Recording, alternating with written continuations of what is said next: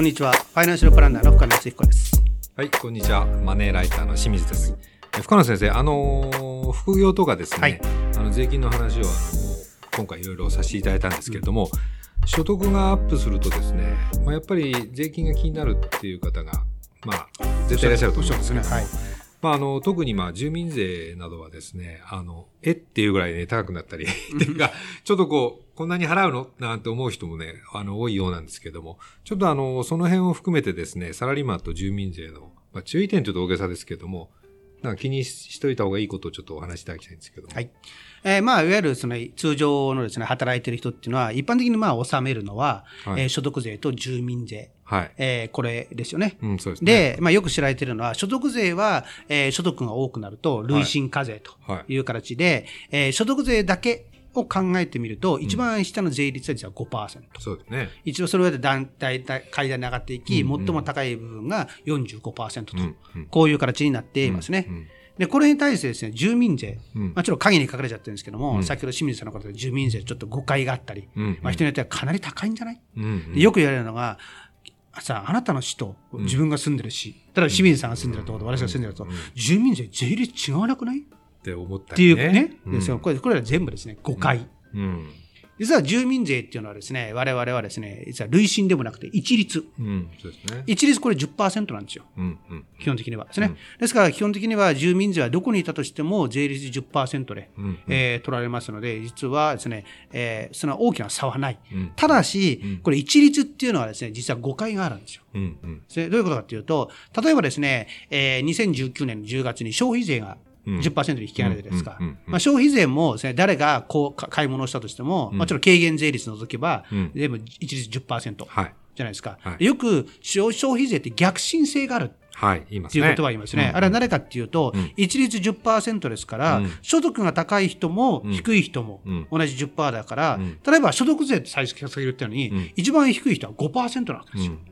うんですね、一番高い人は45%。うん。それに対して、し住民税は横棒が1本こう並ぶうんうんだから、さっき言った逆消費税の逆進税と同じく、実は所得が低い人ほど、住民住民税っていうのは重税感が強いとうん。言われているので、住民税ちょっと高いなっうん。ていうふうに感じるのかなっていう気がしますよね。うんまあ、計算上、税額がやっぱり低い人ほど変わってきちゃうってことですよね。その通りですね。そうですよねそれとあとですね、細かいことを言うと、うん実はですね、住民税と、うんえーあるいはですね、えー所得税では基礎控除の額とかも、はい、はい。えー実ははい若干違うんですよ。そうですね。あ実はですね、所得税の方が基礎控除の額っていうのは住民税少し大きい。うん、うん。そういう形なので、住民税は税金をかけるですね、課税所得と言いますけど、それがですね、少し大きくなっているとか、うんまあ、そんな違いがあります。うんあともう一つはですね、実はこれ一番大きななんですけども、まあ、今回どちらかというとですね、税金のテーマっていうのが多いじゃないですか。うんうんうんまあ、ちょうど確定申告じゃないですかね。はい。で、そうすると、税金の還付っていう言葉をよく聞くじゃないですか。きますね。実はですね、住民税って還付っていう概念が実はないんですよ。ないですね、あんまりね。ないっていうのはどういうことかっていうと、うん例えば所得税なんかの場合ですと、医療費控除とかね、うんあるいは住宅ローン控除っていう形で税金が返ってくるじゃないですか。うんあれ基本的にはまあ所得税がうん。中心で還付される。うんですね、住民税も返ってるか、来るかと思うかもしれませんけども、所得税。うん。じゃあ住民税も減税されますとかね、うんなんかあるじゃないですか。うんあれってどうなってるかっていうと、実は翌年払う、所住民税が減額されてるっていう形で還付という形を取ってるんですよ。簡単に言うと。だから例えばですね、えーまあそうですね、まあ2020年に納めるのは2019年の所得に対しての住民税ですね。うんまあそれが住民税1年間で、えー例えば年間じゃあそうですね、まあわかりやすく月1万円の12万円うん。納めるとかだったら、住民税部分も例えば還付があるから、あなたの場合は年間12万円じゃなくて、えー年間ですね、えー例えば8万円。うん。でいいですよ、とかっていう形で、減額する形で実は還付という形だった。だから実際には住民税って戻ってくることってないよね。うん税住民、納める税金を増減させることによって、還付っていう形があるから、住民税ってなんかですね、うんなんかメリットが少ないのかなって感じちゃうっていう、そういう仕組みなんかも違うのかなっていう気がしますね。うん。まあそうですね。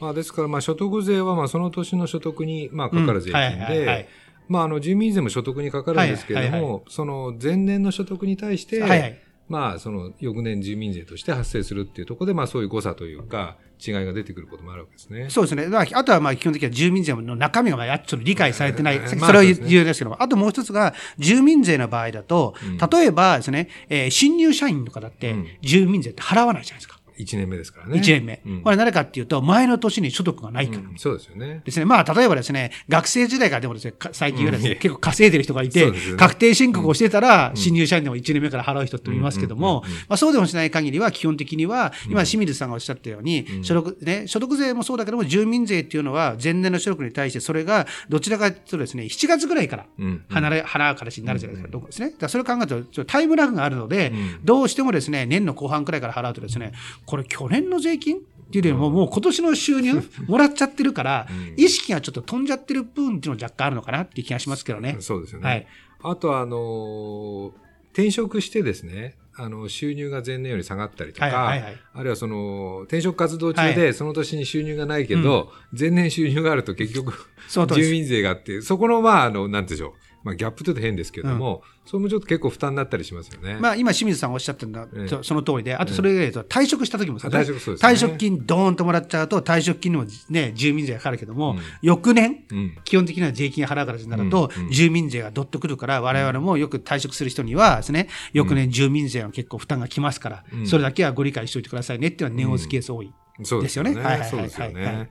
まだその辺は注意する。まあ、その、あのことで言うと、健康保険料も似たようなところありますよね。そうですね、健康保険料も基本的で、健康保険料というのは基本的には住民税をどれぐらい納めてるかっていうのをベースに、決められますから、ええ。あその通りだと思いますね。ええ。そうですよね。であともう一つ注意しなきゃいけないのは、通常、まあ、お勤めの人の場合はですね、えーですね、えーっと、このですね、中でも言ってますけども、うんお実はまあ勤務先が特別徴収という形で納めるけども、うん。それ例えば自営業者の人なんかの場合と自分で納める場合っていうのは、住民税っていうのは毎月じゃなくて年4回ぐらい。そうですよねい。かれてるので、1回あたりの負担額って大きいから、うんそれで多分ですね、場合によってはですね、重税感があるのかなっていう私は気もするんですけどね。うんそうですよはいね。ですから、まあ、まあ、誤解って大げさですけども、そういうなんかそのイメージとして、感覚としてそういうあの気がしてしまうのが、ねはい住民税のまあ特徴といえば 特徴ですよね。うんで、あとはですね、基本的にはですね、我々は住民税だけで課税されるケースってほとんどないんですよね。うん所得税と住民税でセットで我々税金を納めるって感じですから、うんうんよく言われるのが、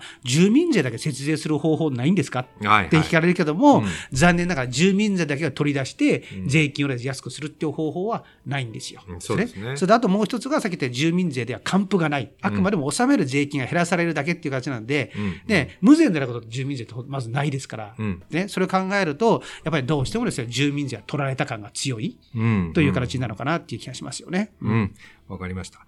まあ、あの、住民税高いと、まあ、気にされてる方も多いかもしれませんけれども、まあ、それは、あの、まあ、誤解というか、うんまあ、イメージであって、あの、基本的にはもう、あの、そんな所得税と、まあ、あの、計算方法が違うだけで、えーっと、その、高いというわけではないということですね。まあ、あとは一律っていうところですね。それともう一つがですね、多分言うのがですね、た例えば所得が多い人はうん、たくさん取ってもいいんじゃないっていうことをですね住民税もやっぱり所得税というのは累進にした方が、的なことも言われるんですけども、うんうん。実はですね、自治体のサービスって同じですよね。例えばですね、住民税をじゃあたくさん払ったからっつって、うん。例えば混んでるですね、えー市役所とかね、区役所の窓口に行って、うんうんうんうん。さっき住民票くれるかとか、そういうことってまずないじゃないですか。そうなんですよね。要するにですね、自治地方自治体のサービスっていうのは所得のですね、高に関わらず、ん。基本的にはですね、全部平等。うん。なので、実は税率も、えー一律にしてるっていう考え方があるんですよ。